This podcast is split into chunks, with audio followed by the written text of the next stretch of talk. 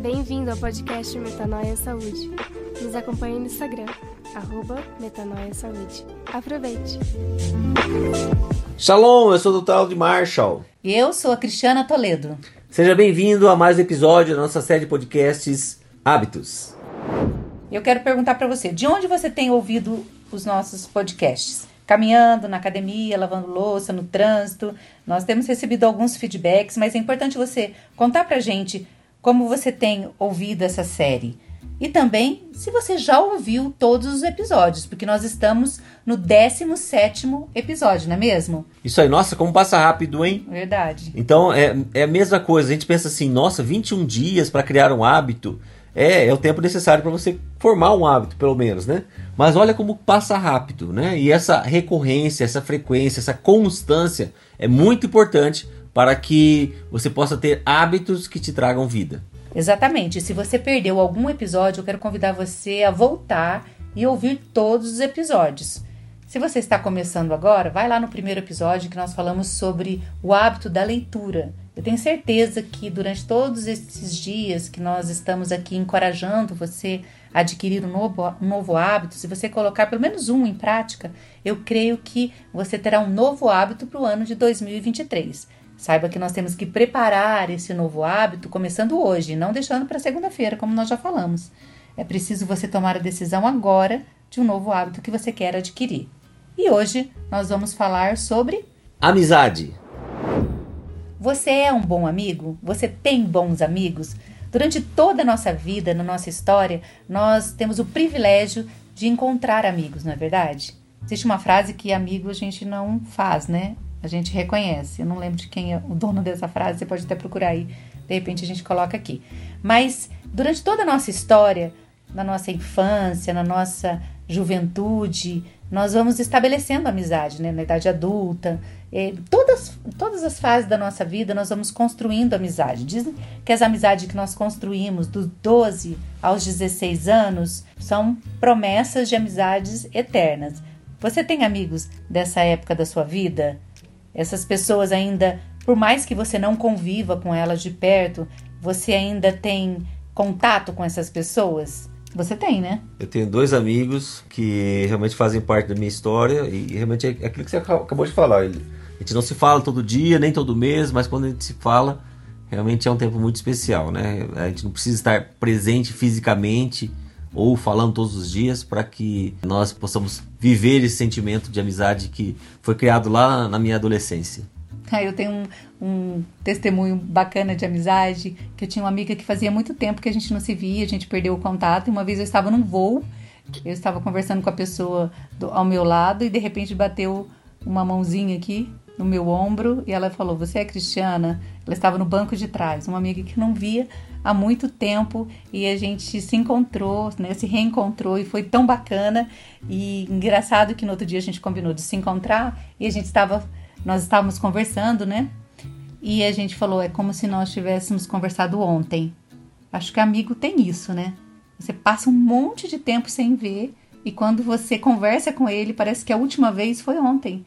Parece que o tempo não passou, porque a amizade não envelhece, não é mesmo? E quando nós passamos para a fase adulta, nós nos voltamos mais para as amizades familiares, né? É, os nossos pais, os nossos avós, eles requerem atenção. Então nós investimos aquele tempo do nosso lazer, seja no final de semana, para estar mais perto, né, dos nossos familiares, dos nossos amigos.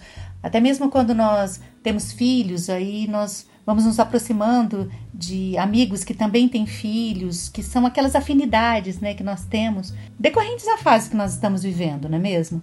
E é importante perceber que em cada uma dessas fases os amigos são muito significativos na nossa vida. Eles nos apoiam, eles nos auxiliam, mas o mais bonito da amizade que nós podemos dizer é que a amizade não tem interesse. A amizade verdadeira, ela é algo que você gosta de estar com a pessoa, até mesmo para não fazer nada, não é isso? Todas as fases da nossa vida, amigo é aquela pessoa que você gosta de estar perto, mesmo sem fazer nada. Então, quando eu tenho um amigo que eu gosto de estar junto, sem fazer nada, eu tenho a convicção que aquela é uma amizade estabelecida por Deus. uma amizade que você não, fica preocupado, como nós falamos esses dias, com o silêncio, né? O silêncio faz bem. Você tem amigos que você gosta de estar perto sem fazer nada? Como é bom, né? É, você falando, é, amizade é uma forma de, de a gente ficar, nos aprimorar, né? Uhum. A gente começa a crescer como ser humano, né? Porque o verdadeiro amigo é aquele que nos molda, né? Ele fala as verdades pra gente, fala aquilo que a gente precisa ouvir, né? Seja ela de uma forma dura, seja ela com uma, uma brincadeira, né? Os meus amigos, principalmente homem, a gente brinca muito com a pessoa para falar as verdades que precisam ser faladas, né? Uhum. E aí a gente consegue encarar isso bem. Mas... É tão interessante que quando a gente está na fase da infância, as amizades elas são bem leves, né? Parece que o bom humor impera ali, né? E Sim. parece que tudo é feito de uma forma lúdica. Eu lembro de você contar de jogar no campinho de futebol com seus amigos ali, né? É. Na chuva. Então, é aquela amizade tão gostosa e despretensiosa, aquela amizade que parece que não carrega peso, né? Parece que é tudo leve, parece que Uhum. tudo é, acaba em brincadeira, acaba em riso, até o tombo, né? Você um vê o outro caindo, ele ri e aquilo traz alegria, né? Então dá para entender como o nosso cérebro deve funcionar com a amizade, né? Algo assim muito prazeroso, não é mesmo? É verdade, é verdade. E quando nós olhamos para aquilo que a amizade traz para a nossa saúde, pessoal, é bom você ter amigos. Oba. Tá? Por quê? Primeiro, seu corpo vai agradecer, né? Você vai ter benefícios tanto na sua saúde mental como na sua saúde física. Então, ah, quais são esses benefícios? Vou listar alguns aqui, né? Claro que são vários, mas primeiro você vai ter um risco menor de doenças, né? Uma pesquisa feita na Universidade de Chicago, nos Estados Unidos, indicou que pessoas que eram solitárias ao longo de sua vida, elas tendiam a ficar mais doentes, ou seja, a sua imunidade era muito mais baixa, né? Por um motivo simples, o estresse era muito maior, né? E um outro estudo feito no, no JAMA, né, que é o Journal of the American Medical Association, mostrou que quem tem amigos tem uma chance é, menor de desenvolver Alzheimer. É claro que existem vários fatores para Alzheimer, né? Mas é, eles notaram que esse pode ser um fator que é um gerador, exatamente pela questão do estresse, né? Quem tem amigos vive mais, né? É, você aumenta em 50% a chance de viver mais. Né? Uma universidade americana, Brigham Young University, ela analisou, fez uma meta-análise, ou seja, fez um estudo de vários estudos, uma revisão de vários estudos é, durante mais de sete anos, e aí eles viram que quem tem poucas amizades, tem pouca interação social, ele diminui o seu tempo de vida, né? Igual a, alguém que tem o hábito do tabagismo ou é alcoólatra. Então, olha como que é. É importante você ter amigos. Quem tem amigos é mais otimista.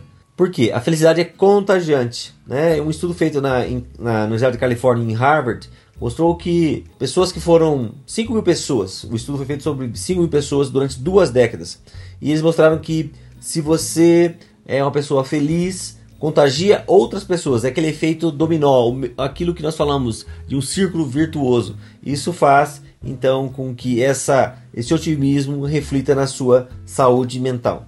E é aquela felicidade espontânea, né? Não Sim. é aquela felicidade que o mundo cobra hoje, né? Da gente tem que estar sempre feliz, né? Aquela Sim. expectativa de que todo mundo esteja bem. Uhum. A amizade é, é bacana por causa disso, né? Ela, ela gera em nós uma felicidade genuína, né? Sim. Uma, feliz, uma felicidade, sincera. Quando nós estamos felizes, nós estamos felizes de verdade. Quando nós estamos tristes, é, um apoia o outro ali, né? Uhum. Então nós podemos ver aquilo que a palavra de Deus se cumpre, né? Se alegrar com os que se alegram, chorar com os que choram. Então, a amizade, é, ela traz esse benefício para nossa vida, porque nós experimentamos todo o sentimento, né, de medo, de tristeza, de alegria, mas junto com o outro. Então, aquilo é, que o outro faz pela gente, sem desejar nada em troca, né? Porque a gente leva os fardos uns dos outros, mas sem exigir nada em troca, né? Não é algo, ah, eu vou fazer isso para você, para você me retribuir de alguma forma. Sim. O amigo, ele consegue fazer isso de uma forma, forma genuína. Não podemos dizer que ter amigos faz bem à saúde. É, e esse também é outra vantagem, porque é, nós temos como seres humanos a necessidade natural de compartilhar experiências e sensações, e nada melhor do que um amigo para que isso aconteça, uhum. né? Isso, essa compartilhar experiências é algo que traz um benefício tão grande para o jornalismo. Você faz um, um reequilíbrio aí do seu sistema nervoso autônomo, simpático, parasimpático, das suas emoções. E... Quando acontece algo na nossa vida, a gente fica um maior desejo de contar para o outro, né? Às vezes a gente liga, ai, quero te contar, ou manda mensagem hoje em dia, né? Sim. Hoje em dia a gente não percebe tanto essa questão das ligações uns para os outros, né? Você é uma pessoa que gosta de ligar, né? Eu ah, eu gosto. No dia do aniversário você gosta de ligar, você não gosta desse negócio de mandar mensagem.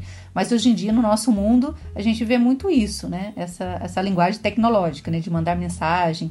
Mas eu acho que isso também gera uma sensação de alegria. Só do outro te contar que tem uma novidade, né?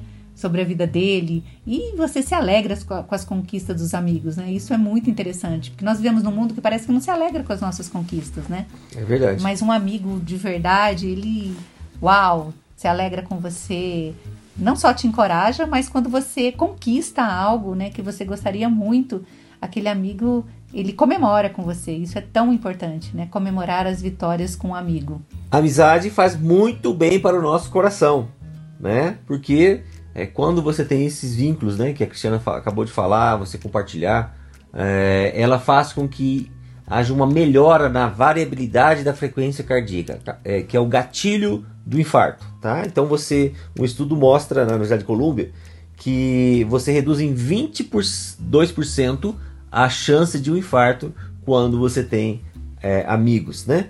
E uma coisa muito interessante, um casamento feliz, um casamento duradouro, ele tem como base a amizade entre os cônjuges. O casamento perdure, para que o casamento então possa ser um relacionamento que haja aquela troca mútua, aquela cumplicidade, e realmente possa cumprir tudo aquilo que foi jurado ali na, no altar, né? E se você tem um amigo que pratica atividade física, com certeza você também vai estar tá praticando atividade física junto com ele. Esse é um dos benefícios também da amizade. Você vai ter um físico em forma, né? Então, eu e a Cristiana aí, nós sempre estamos fazendo tudo juntos, né?